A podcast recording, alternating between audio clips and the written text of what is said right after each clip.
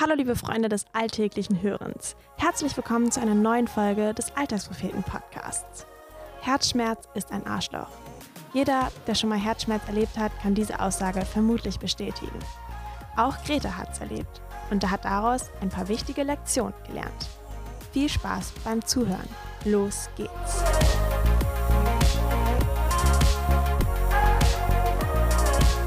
Mehr als alles andere behüte dein Herz. Sprüche 4, Vers 23.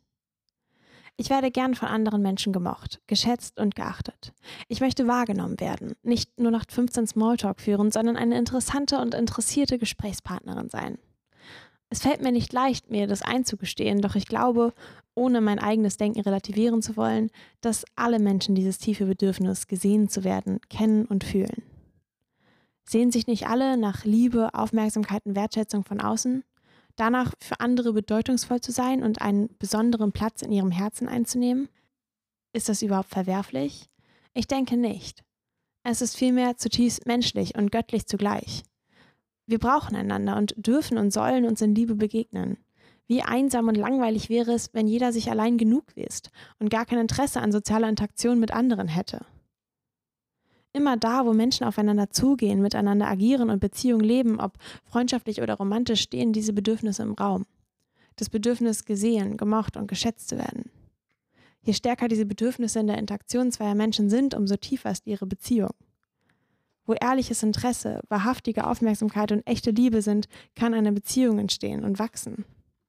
Ich bin davon überzeugt, dass genau das ein zutiefst gutmütiger und liebevoller Gedanke Gottes für uns Menschen ist. Wenn wir einander lieben, ist Gottes Liebe in uns zum Ziel gekommen. 1. Johannes 4, Vers 12.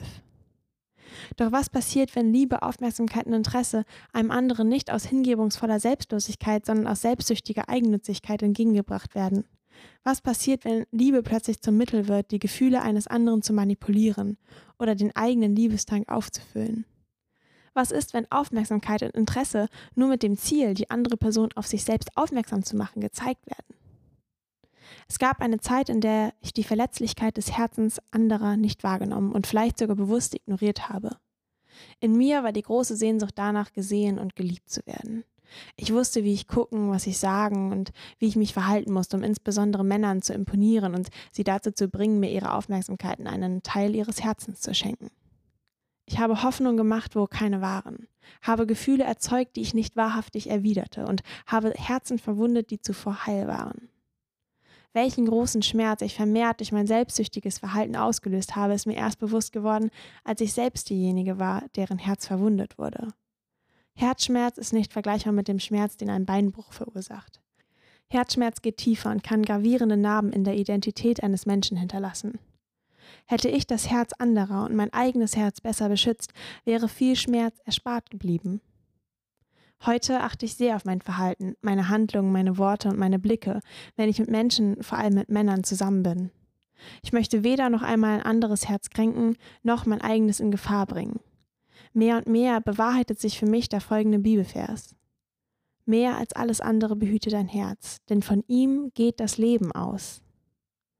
Unser Herz ist so fragil, so verwundbar und so enorm wichtig für unser Lebensgefühl. Ich meine nicht den gesundheitlichen, sondern den seelischen Zustand des Herzens. Wie es dem Herzen geht, beeinflusst maßgeblich, wie es uns geht. Wenn das Herz schmerzt, wird das Leben schwerer und einsamer, der Alltag zur Aufgabe und die Gedanken und der Kummer in manchen Momenten unaushaltbar. Aber wenn es dem Herzen gut geht, fällt alles etwas leichter. Das Leben fühlt sich wie Fliegen an und die Hoffnung aufs Gute trägt einen durch die tiefen Täler. Doch wie sollen wir etwas behüten, das wir nicht begreifen können?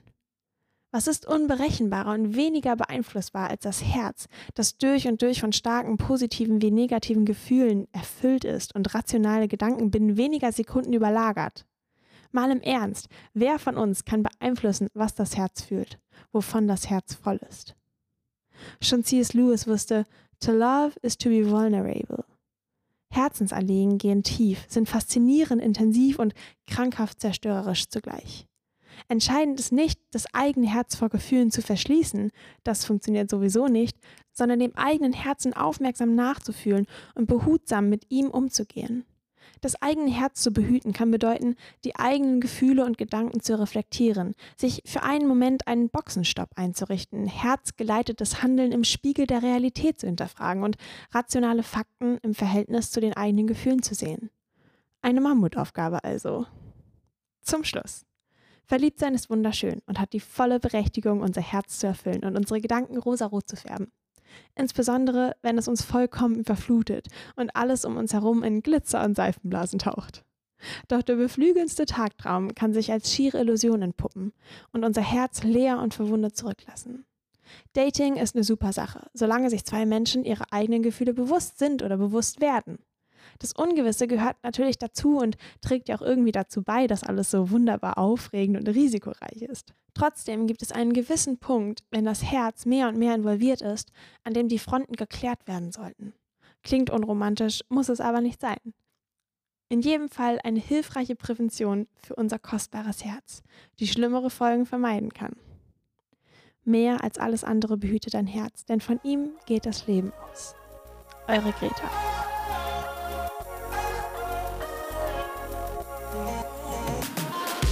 Das war der Alltagspropheten-Podcast. Gesprochen wurde dieser Text von mir, Greta.